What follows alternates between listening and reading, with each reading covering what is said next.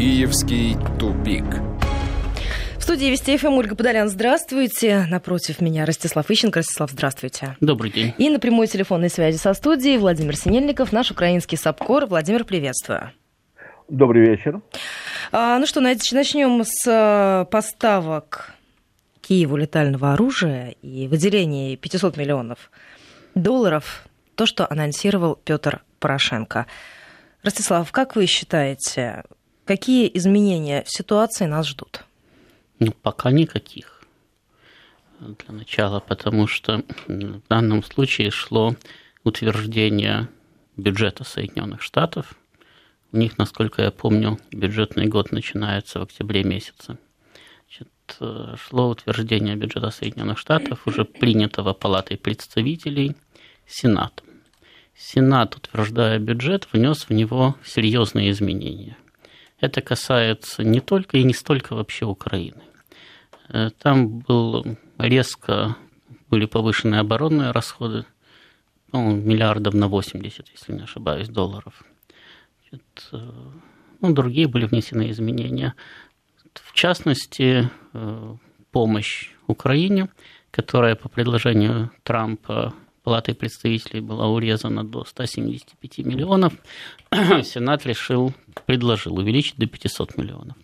Поскольку э, палаты, кстати, разошлись, Сенат внес поправки, теперь необходимо еще раз согласовать эти вопросы с Палатой представителей, после чего Трамп должен подписать этот закон.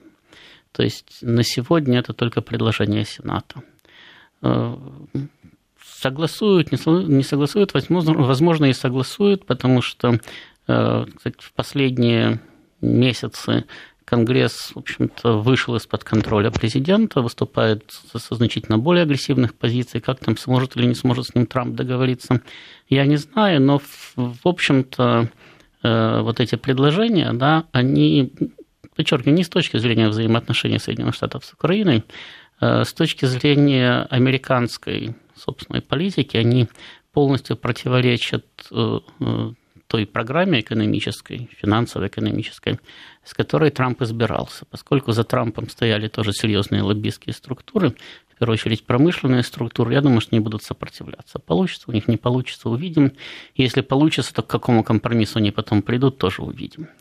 Но если это будет выделено, да, то, соответственно, пока что, пока не принято другое решение в Соединенных Штатах, э, Украина сможет, как и раньше, закупать там снайперские прицелы, там, артиллерийские радары и так далее. То есть нелетальное вооружение, да, там форму, ботинки, ну, все что угодно, но не то, что стреляет и убивает.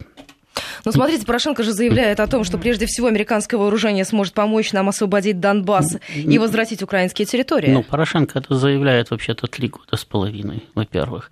Во-вторых, э, Порошенко заявил вот буквально э, практически в этом же выступлении, да, что э, в ближайшие три года при помощи Соединенных Штатов украинская армия станет сильнейшей на континенте. А три года назад он заявлял, что украинская армия уже сильнейшая на континенте. Так что его заявления иногда противоречат сами себе. Да? Вот. Поэтому пока что речь идет о поставках, даже если будет утверждена сумма в 500 миллионов долларов, о поставках нелетального вооружения примерно на ту же сумму, на которую поставлялось э, это в 2016 году. Э, но опять-таки идет борьба лоббистов э, в Минобороны, в Конгрессе Соединенных Штатов, в Государственном департаменте за то, чтобы начать поставки, в том числе и летальных вооружений на Украину. Значит, удастся им или не удастся сломить ситуацию, тоже непонятно, потому что пока что, так сказать, Трамп сопротивляется, и, в общем-то, Конгресс уже принимал решение, разрешающее президенту Соединенных Штатов продавать Украине, в том числе и летальное вооружение. Э, все прекрасно понимают, что ничего экстраординарного они Украине не продадут.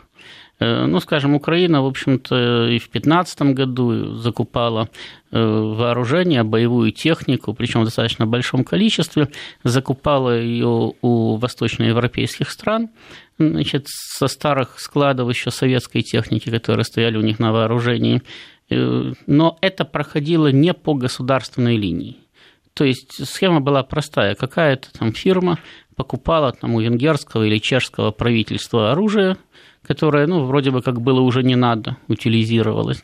Потом эта фирма, как частная лавочка, продавала это оружие Украине. Значит, иногда это делалось там, через 2-3 прокладки.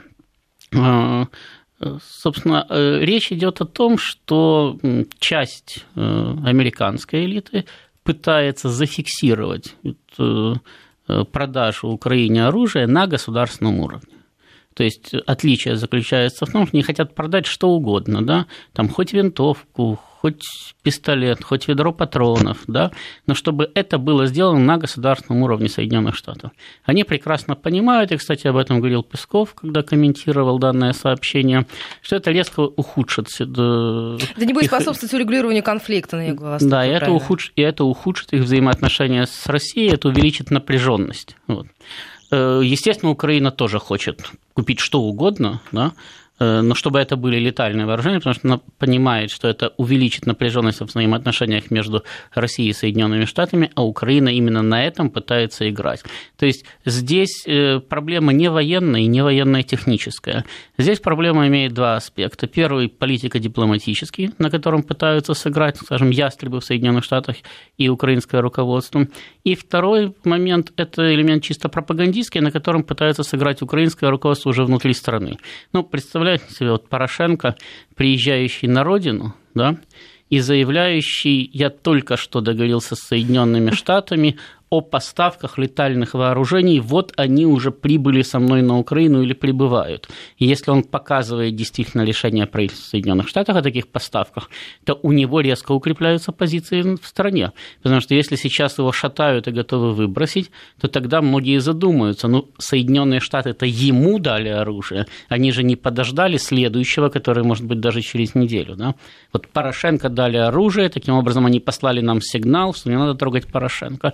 Вот эти, собственно, два аспекта и решаются, подчеркиваю, в том случае, если будет утверждена даже не сумма в 500 миллионов долларов, а если на любую сумму, хоть на 5 долларов, Соединенные Штаты решат продать Украине летальное вооружение и сделать это на государственном уровне. Владимир, ну ты я смотрела сегодня украинские СМИ, у меня сложилось впечатление, что там преподносится эта новость о том, что практически уже дали, и чуть ли не Порошенко везет и летальное оружие, и 500 миллионов. Да, это так. Э, украинские масс-медиа несколько опережают события, но я думаю, что вероятнее всего все-таки это, эти поставки вооружения будут согласованы. Э, э, и Украина получит вооружение на сумму 500 миллионов долларов. А насколько это повлияет на ситуацию внутри страны, я думаю, что абсолютно неизбежно обострение ситуации на, в Донецке и Луганске, на линии соприкосновения ополчения и украинских вооруженных сил, а поскольку то, что Порошенко будет пытаться решить э, э, вопрос Донецкой и Луганской силовым путем, это было очевидно изначально, фактически с момента его прихода к власти, и то, что не будут выполняться Минские соглашения, это было тоже очевидно изначально, буквально на второй-третий день после подписания Минских соглашений, и первых, и вторых. Поэтому Порошенко, при этом для Порошенко важно не только то, что он получит оружие, важно то, что согласие Соединенных Штатов и Конгресса и президента на поставки летального вооружения будет также означать э, косвенное одобрение э, начала прямых интенсивных военных действий э, против Донецка и Луганска, поскольку Соединенные Штаты прекрасно отдают себе отчет, зачем Киеву нужно это оружие, и, соответственно, если дают, значит, в куларах сказана дна отмашка на начало военных, прямых военных действий. Кстати, если обратиться к истории последних трех с половиной лет, то хочу хочу обратить ваше внимание на то, что вооруженный конфликт на Донбассе всегда обострялся после приезда в Киев американских эмиссаров. То есть э, взаимосвязь совершенно очевидная. То есть именно они давали отмашку на ведение военных действий. Так что я думаю, что ситуация, к сожалению, будет очень и очень обостряться. Порошенко нужна военная победа любой ценой. Он готов завалить сотнями тысяч трупов украинских солдат Донецк и Луганск, лишь бы победить, потому что в противном случае его ожидают не только политические неприятности, но и уголовное преследование. А, поэтому Порошенко будет воевать, это совершенно очевидно. Э, кроме того, я обращаю внимание вот то, что мы уже где-то с начала лета говорим о законе, который анонсировал в свое время еще Турчинов, о законе о реинтеграции Донбасса, который явно тоже готовится к эскалации военных действий, потому что э, и который Верховная Рада должна одобрить, и вероятнее всего она одобрит, судя по нынешнему раскладу сил Верховной Раде, который позволит Порошенко ввести в стране военное положение, подавить любую оппозицию и, э, и э, ввести интенсивные действия, абсолютно не оглядываясь на то, что происходит внутри страны. Ростислав, скажите, а как э, в данной ситуации реагировать Евросоюзу на то, что, возможно, в Европе, да, и э, в новой, в кавычках, европейской стране Украина снова может заполыхать конфликт? Ну, когда заполыхает, тогда Евросоюз будет реагировать. Да? Может он заполыхать постоянно. Значит, начиная с э, января, с февраля, вернее, 2015 года, с момента подписания вторых Минских соглашений, во-первых, может заполыхать постоянно, во-вторых, периодически там происходит обострение с перестрелками, там с какими-то локальными наступлениями, значит, артиллерия стреляет практически постоянно, так что сказать, что этот конфликт э, каким-то образом остановлен, в общем-то, мы и сейчас не можем. Э, что касается активных боевых действий, то я, честно говоря, не думаю, что Э, украинское руководство сейчас может решиться на действительно крупномасштабную операцию в Донбассе. Это было бы, конечно, выгодно для него, да, если бы они действительно могли бы рассчитывать на победу. Но на Украине открытым текстом и ведущие политики, и армейские руководители говорят, что Э, война будет проиграна. То есть им, по большому счету, они поэтому требуют, скажем, чтобы там не просто появились миротворцы ООН, а чтобы они зашли, разоружили армию Донбасса, забрали все это оружие, начали его охранять, а после этого украинская армия готова приехать и победить, ну, безоружных, да? Значит, они поэтому, допустим, требуют, чтобы э, сказать, Россия разоружила армию Донбасса там, или границу закрыла там, и так далее. Ну, то есть э, они не рассчитывают своими силами одержать победу. И они открытым текстом говорят, что до тех пор, пока Россия не отказалась от поддержки Донбасса, они его победить даже не рассчитывают. А поражение в очередной военной кампании, причем понятно, что эта кампания не будет длиться там, полгода или 10 лет. Ну, месяц, максимум полтора, а то и быстрее. Ну, такой сценарий Значит, совершенно не устраивает. Ну, естественно, это, это сразу ведет к очередной дискредитации, и учитывая, что положение и так шаткое, то ну, есть все шансы вообще-то нет, не пережить свою собственную войну.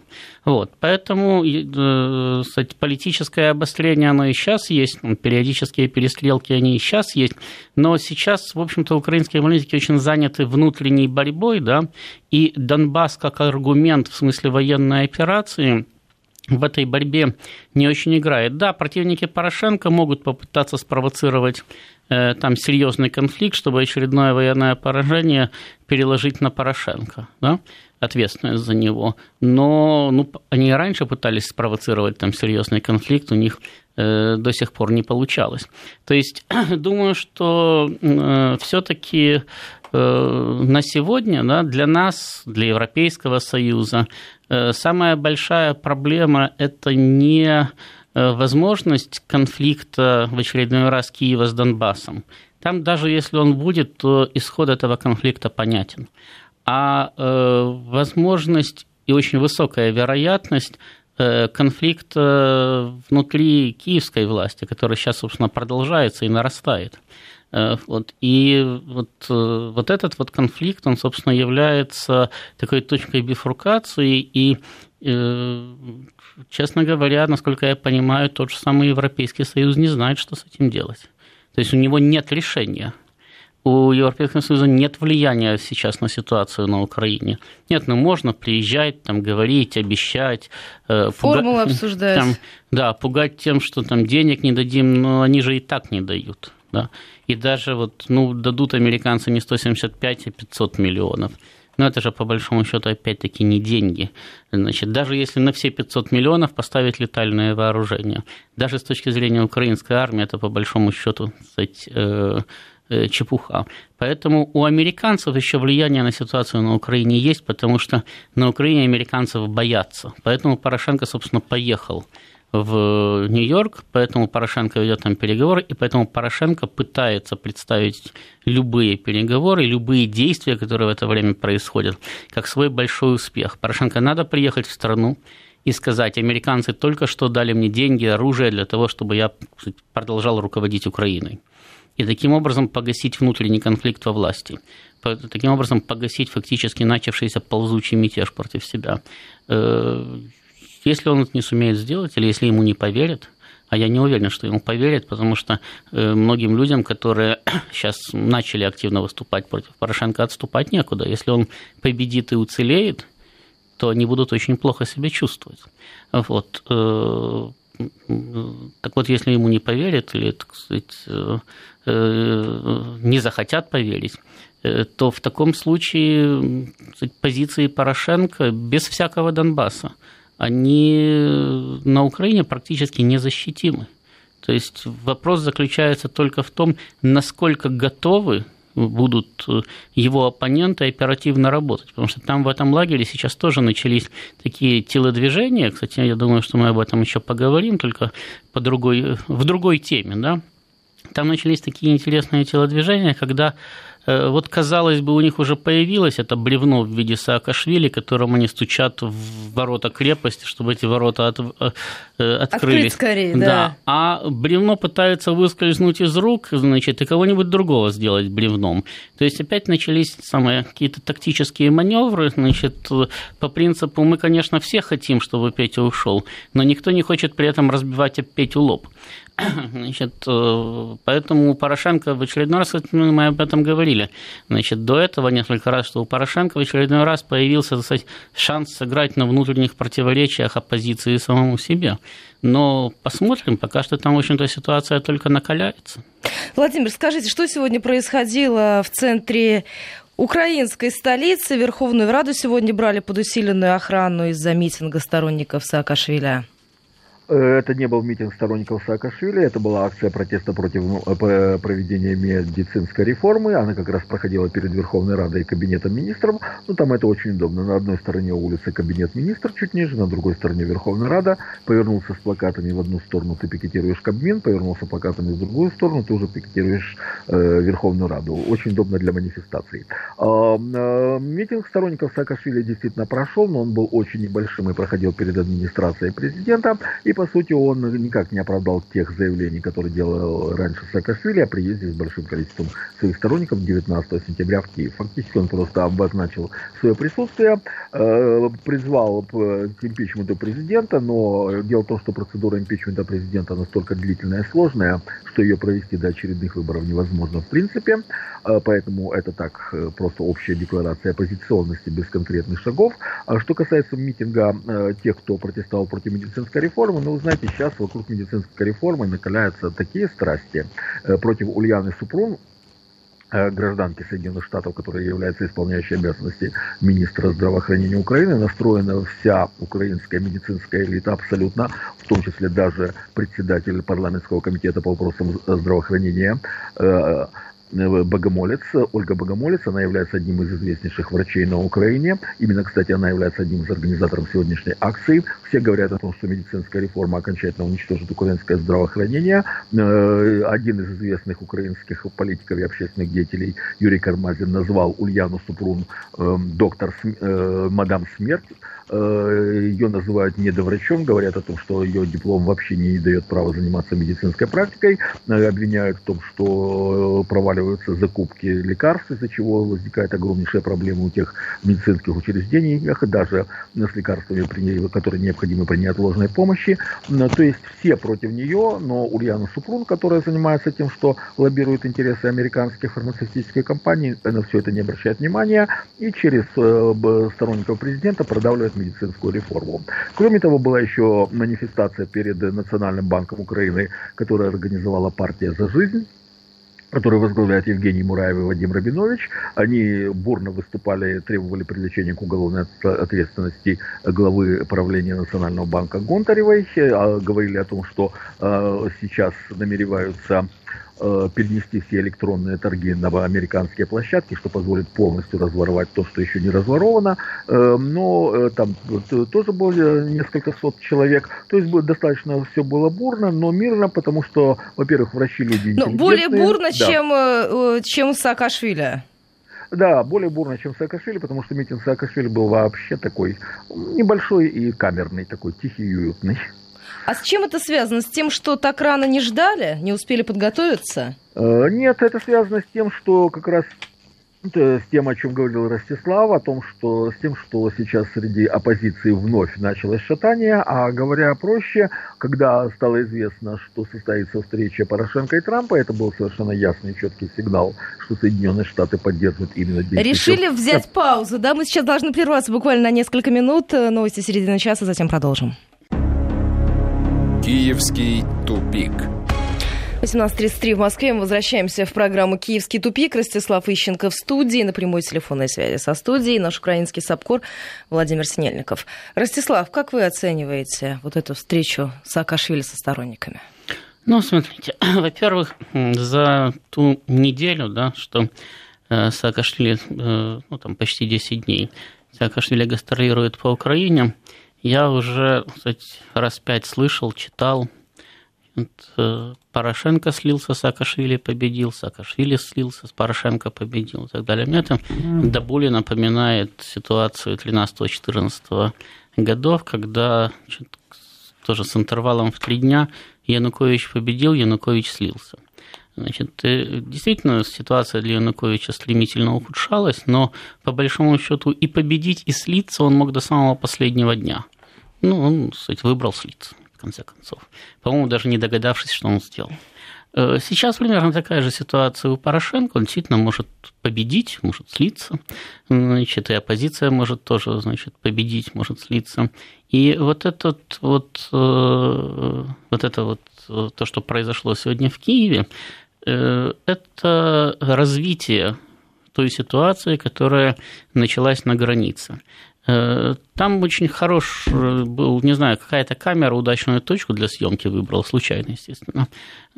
Э, и было очень хорошо видно, что когда толпа прорвала кордоны и бросилась к Саакашвили, чтобы, так сказать, переносить его через границу, у него на лице появилось паническое выражение, он сделал движение, чтобы убежать, но не успел. Его, кстати, поймали и занесли на территорию Украины. То есть для него это действие было так сказать, достаточно неожиданным и явно не тем, на что он рассчитывал. Э, значит, То есть эта импровизация сбила его карты? Э, ну, понимаете, я не исключаю, что он там хотел приехать на границу, там, попиариться, значит, и уехать, рассчитывать на то, что его не пропустят там, и так далее. Ну и дальше возмущаться уже из-за рубежа таким образом. Там, с одной стороны, делая себя какую-то политическую фигуру, с другой стороны, ничем не рискуя. Но его занесли на территорию Украины, его практически привезли во Львов, и, и, как мы говорили, по сути дела, начали под его прикрытием вооруженный мятеж против Порошенко.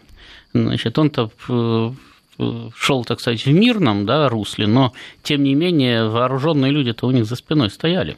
Вот. Значит, и тогда же, почти сразу, было заявлено, что Саакашвили вот 19 числа прибудет в Киев и там начнет блокировать Верховную Раду, ну, короче говоря, организовывать революцию. Э, значит, э, то есть э, его загнали на Украину и стали очень быстро толкать к радикализации конфликта для того, чтобы быстро-быстро-быстро-быстро столкнуть его с Порошенко, создать ситуацию невозможности отступления, невозможности остановки. Но ну, в рамках этого, этого гастрольного тура он вдруг конфликта. издал назад. Правильно. И сказал, подождите, революции под, я не хочу. Подождите, подождите, подождите. Мы говорим, что Саакашвили к этому делу толкали люди, которые хотели убрать при помощи Саакашвили Порошенко, которые хотели использовать его в виде бревна. Саакашвили может быть и бревно, значит, на кое-что все-таки в политике соображает. Он э, два срока отсидел президентом Грузии и всех своих оппонентов сумел там скушать. Некоторых э, так, что э, рожек и ножек не осталось. Значит, для него просчитать эту ситуацию особых проблем у него не возникало. Значит, что может сделать Саакашвили? Ему надо прийти к моменту свержения Порошенко, имея какую-то базу – собственную базу в этой стране.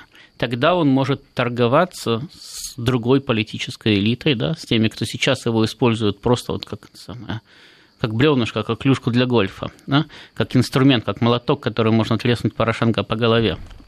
Значит, э, для того, чтобы создать эту базу, ему надо набрать сторонников. Значит, ему, э, вот он пытается поездить по Украине и затянуть процесс. Да? Не сегодня мы бросаемся на Порошенко. Сегодня бросились, да, Порошенко свергли. Значит, э, и Михаилу Николаевичу сказали, большое спасибо, Миша вот тебе паспорт возвращаем, который этот мерзавец у тебя До неправильно забрал. Да, живи, пожалуйста, на Украине. Ты, кстати, говорил, что ты не хочешь заниматься политикой. Не надо, не занимайся, можешь мандаринами торговать на рынке. Хоть даже в Одессе, хоть в Киеве, где угодно. Значит, все в твоих руках. Естественно, его такой вариант не устраивает. Мандаринами он может и в Голландии торговать. Значит, э, ему надо набрать определенную политическую подушку. Ему надо получить каких-то сторонников. Он начинает гастролировать по стране. Значит, э, он пытается найти, кстати, молодых честолюбивых или немолодых честолюбивых, для которых Саакашвили станет паровозом, который будет тянуть их в политику. Они, соответственно, будут пар создавать под Саакашвили, которые будут заталкивать его на верхушку политики. Значит, для этого надо время.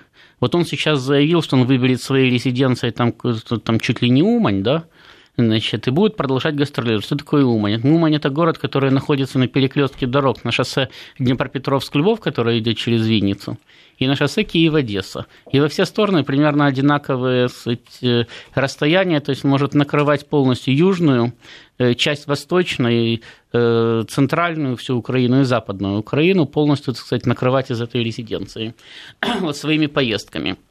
Значит, но интересы тех, кто пытался использовать Саакашвили в виде тарана, они никуда не исчезли. Опять-таки, они знают, Саакашвили 19 числа назначил митинг в Киеве для того, чтобы не демонстрировать, что он слился, а сказал 19 приеду в Киев, он сказал, не, 17 октября я приеду в Киев. Потом сказал, да, нет, до ноября подождем, да. Значит, Саакашвили надо приехать в Киев, провести спокойный небольшой митинг, показать, вот я здесь постоял и ушел, да, там погрозил Порошенко пальцем под администрацией, сказал, что у него там э, ну, на, первом, на первом в, этаже Раде, да, да, куча налички, хранятся. не в Раде, в администрации президента куча налички лежит на первом этаже, там, что все мерзавцы, кстати, уехал.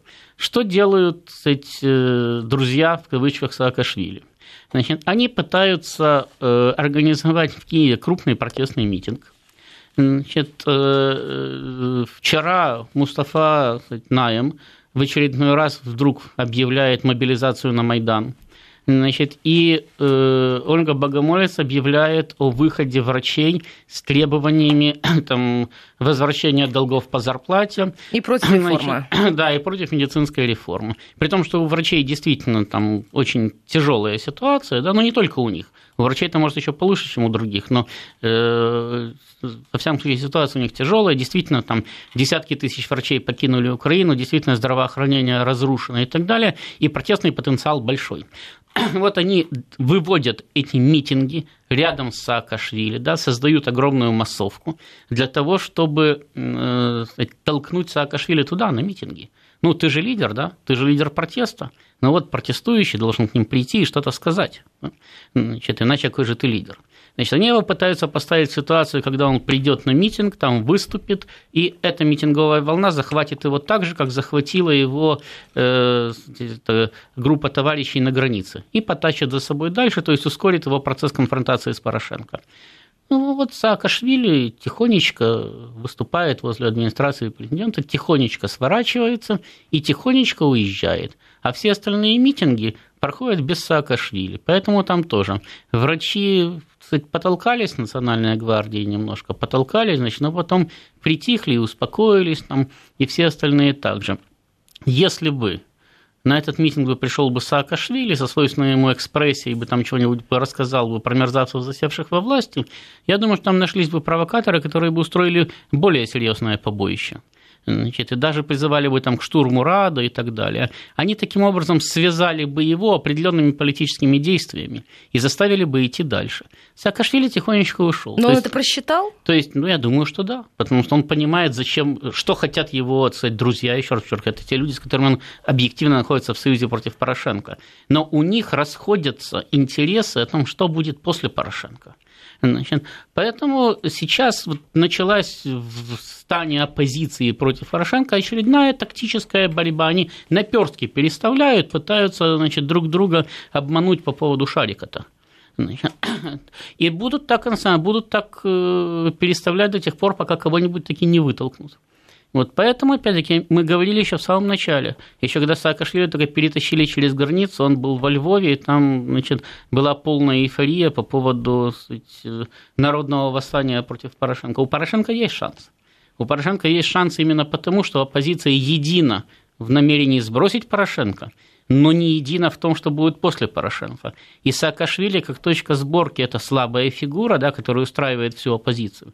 Но это не устраивает эту слабую фигуру. Он совсем не хочет, чтобы при его помощи убрали Порошенко, а потом убрали его, сказали спасибо, до свидания. У него совершенно другие планы. И вот идет вот эта вот борьба всех со всеми, да, борьба бульдогов под ковром, которая всем дает шансы и у всех шансы забирает.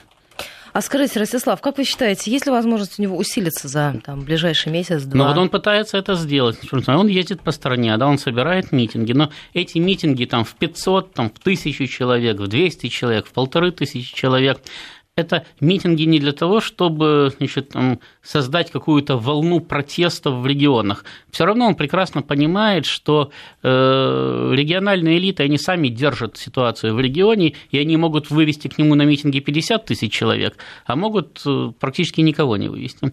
Эти поездки предназначены для того, чтобы, во-первых, закрепить в общественном сознании за Саакашвили образ единого лидера, вот как у него было в Грузии – Работу-то делали другие, но Саакашвили был единым лидером оппозиции, вот он президентом и стал, потом всех остальных передушил, во-первых. А во-вторых, найти в этих регионах людей, которые будут рваться к власти вместе с ним, которые будут понимать, что если Саакашвили станет президентом, то я стану министром, я стану секретарем Совбеза, я стану депутатом, я стану еще кем-то.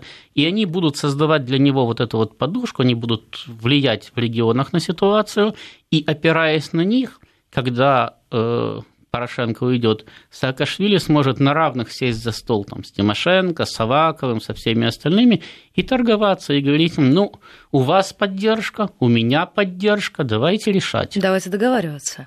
Мы сейчас прервемся, у нас впереди региональный блок и подробная информация о погоде. Сразу после продолжим программу «Киевский тупик». Ростислав Ищенко, Владимир Синельников. Киевский тупик. 18 часов 48 минут в Москве. Мы возвращаемся в программу «Киевский тупик». Ростислав Ищенко, Владимир Синельников. Ростислав, ну мы с вами частично коснулись от э, того, что Украина надеется только на поддержку со стороны Соединенных Штатов, судя по тому, что у европейских лидеров сейчас совершенно другие задачи. Ну, понятно, выборы в Германии вот-вот. У Макрона падающий рейтинг с 60 до 30 только за прошедшие 100 дней президентства. Теперь они как-то вместе переключились на а, вопрос того, что происходит с Катаром, призывают арабские страны снять блокаду этой арабской страны и как-то не очень активны в вопросах э, украинских проблем. Ну, на Украине вообще сложно проявлять какую-то активность. И если вы обратили внимание, то Соединенные Штаты там тоже не очень активны. Вот если вы вспомните опять-таки ситуацию с Януковичем, да, то там буквально каждый день, а то и три раза в день шло заявление то из Вашингтона, то из Берлина, то из Парижа, то из Брюсселя по поводу того, что кровавый режим должен же считаться с народом. И на него давили, давили и давили. А сейчас не давят на Порошенко и не давят на Саакашвили. Значит, э, даже Соединенные Штаты соблюдают определенный баланс, не показывают, ну, и тот, и тот, да, кто, кто хотите, тот и будет. Европа-то вообще в это дело не вмешивается. Европа спокойно убрала руки и сейчас молится о том, чтобы все эти проблемы завершились без ее участия. Потому что, э, ну, смотрите, в 2014 году, да, европейцы были непосредственно задействованы в перевороте. Они гарантировали соглашение Януковича своими подписями, министра иностранных дел. Э, они не могли отказаться от этих подписей. То есть они могли выкручиваться, говорить, случайно получилось и так далее, но непосредственная ответственность и за то, что произошло на Украине, и за новое правительство, за его деятельность лежала на них. При этом э, они очень быстро, уже к 2015 году, убедились, что это правительство совершенно не контролируют, никак не могут на него воздействовать, и защищать свои интересы, опираясь на него, не в состоянии. Наоборот, оно носит им ущерб. Э, европейцам необходимо было как-то выходить из этой ситуации, они уже давно, в общем-то, дистанцируются постепенно от Украины. Они Порошенко еще когда перестали принимать? Значит, он, он с трудом к Макрону прорвался, ну и все. Значит, Меркель, э, с которой он тоже пару раз встречался, так у них после этого даже пресс-конференции нету. То есть она делает вид, что вообще Порошенко здесь не было. По телевизору не показывают, как они вместе встречаются. Сказали, что где-то действительно были. Ну и все. Значит, каким-то образом надо выходить из ситуации. Сейчас для них ситуация, по большому счету, идеальная. Если Порошенко свергают, то европейские лидеры говорят, ну, все, извините, ребят, наша ответственность закончилась. Да, под тот переворот мы подписывались. А, а под, под этот мы нет. не подписывались. Это вообще это все без нас, это они сами. Значит, вот пусть сами решают свои проблемы. Они получают прекрасное пространство для маневра и во взаимоотношениях с Россией, там, и Соединенными Штатами, и со всеми остальными. Значит, э, да, значит, да, кроме того, Э, Европа же, по сути дела, полностью потеряла ситуацию э, в Сирии, потеряла ситуацию на Ближнем Востоке. Макрон же открытым текстом говорит, что Франция хочет вернуться в Сирию, вернуться на Ближний Восток. Хочет, не значит может. Да? Э, они пытаются найти способ каким-то образом войти в это урегулирование, потому что Ближний Восток – ключевая стратегическая точка, ты там не присутствуешь, ты в мировой политике инвалид. Соединенные Штаты как-то попытались за курдов зацепиться, посмотрим, как у них получится. Но они, по крайней мере, там еще сидят. Там есть их войска, там есть их базы, там есть их союзники. У Европы там вообще ничего нету. Значит, с этой точки зрения, э, тот самый конфликт вокруг Катара для европейцев тоже э, такой э, шанс. Э, Саудовская Аравия и ее союзники, которые начали давить на Катар, уже прекрасно понимают, ничего не будет. Значит, за спиной Катара стоит Иран, за спиной Катара стоит Турция, а за теми там вдалеке маячит Россия. И они понимают, никто им не позволит сейчас диктовать Катару свою волю. Все это потеряно. Им тоже надо выходить из конфликта. Они дважды предъявили ультиматум и дважды ничего не смогли сделать. Вот появляется такая самая европейская миротворческая миссия, да.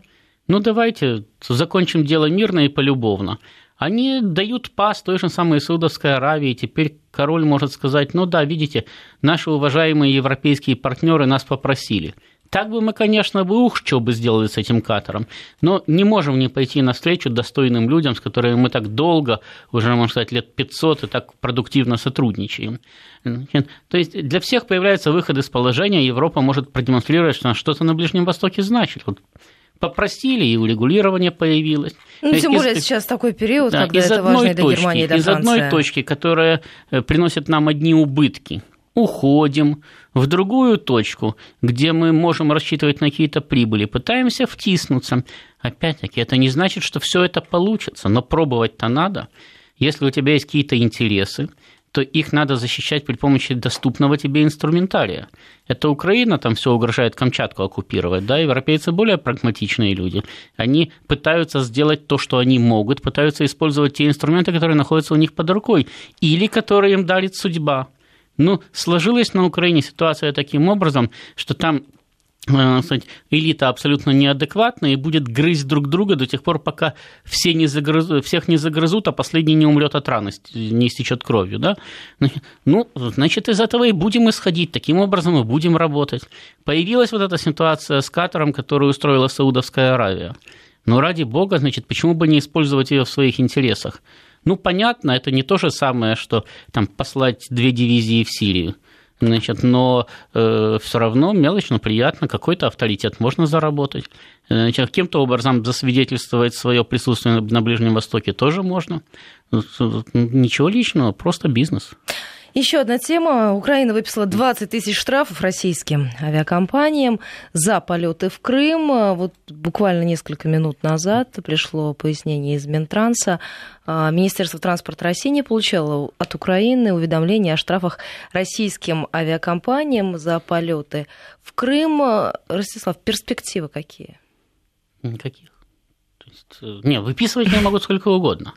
Э, понимаете, здесь это э, чисто политическая проблема, причем международно-политическая. И на сегодняшний день она нерешаема.